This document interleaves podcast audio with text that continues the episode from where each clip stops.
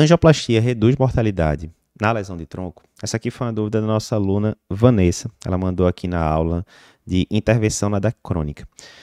Bom dia. Existem estentes mais novos farmacológicos que reduzem é, mortalidade na lesão de tronco?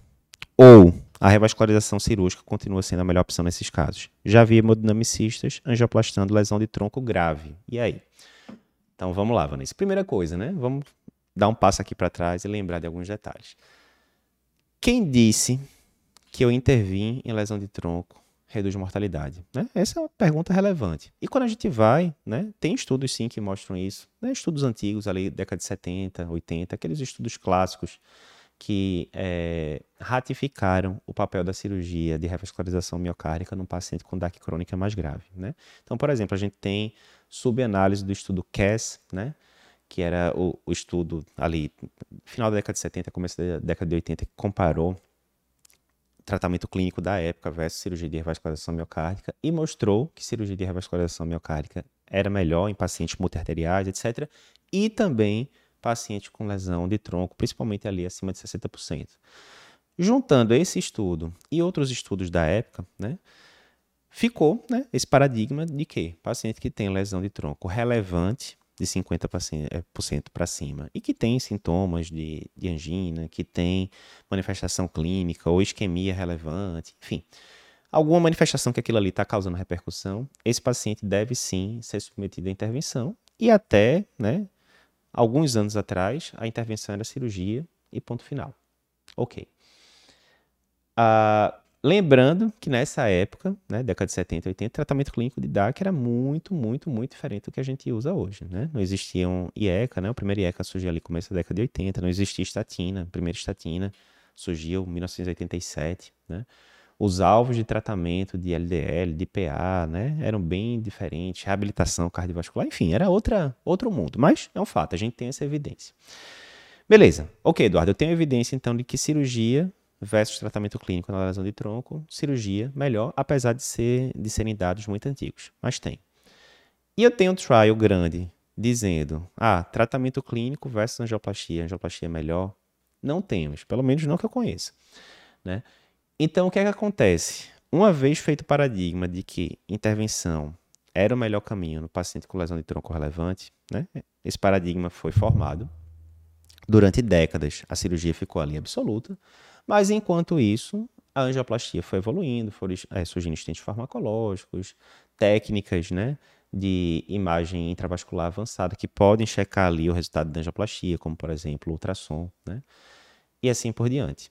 E aí começou a surgir o questionamento: rapaz, agora, será que a angioplastia não conseguiria ficar ali pau a pau com a cirurgia é, no tratamento da lesão de tronco? E a gente teve vários trials que avaliaram isso. Eu não vou entrar aqui no pormenor de cada um, mas Talvez um, um dos mais conhecidos seja o Syntax Trial. Né?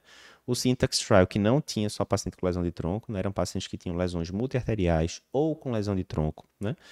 e que já tinha sido escolhida a revascularização, e os pacientes eram divididos entre fazer cirurgia de revascularização miocárdica ou cirurgia.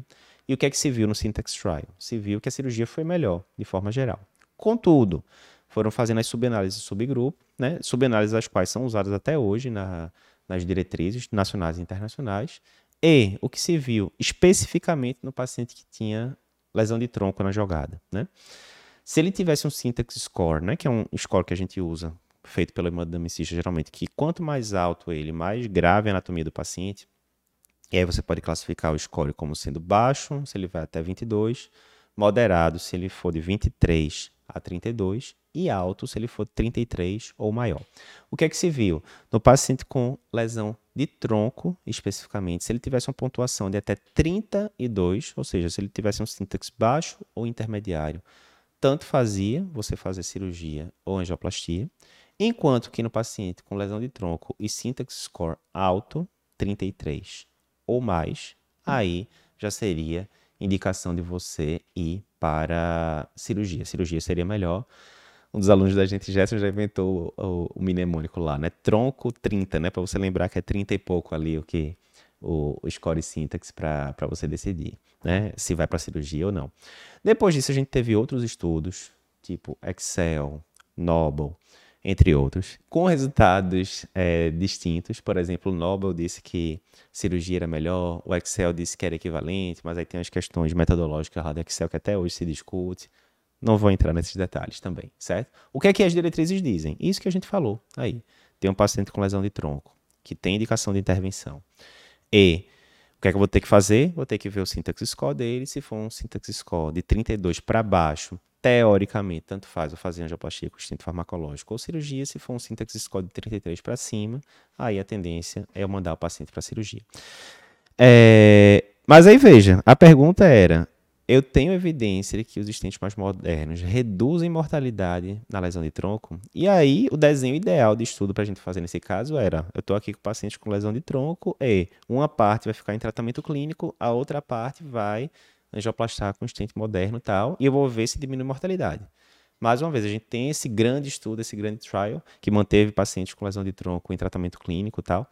Não temos, né? Mas, ao mesmo tempo, por extrapolação, né?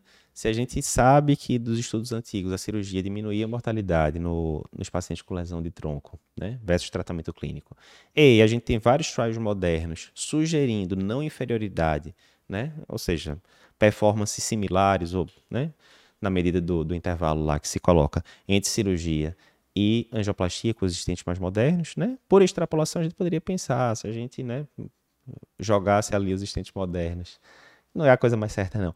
Mas se a gente jogasse assistentes modernos na, naqueles pacientes lá dos trials antigos, provavelmente teria diferença também. Mas é isso, a gente não tem aquela evidência direta, tratamento clínico versus angioplastia na lesão de tronco, né? Trial grande, desenhado para isso, com poder adequado.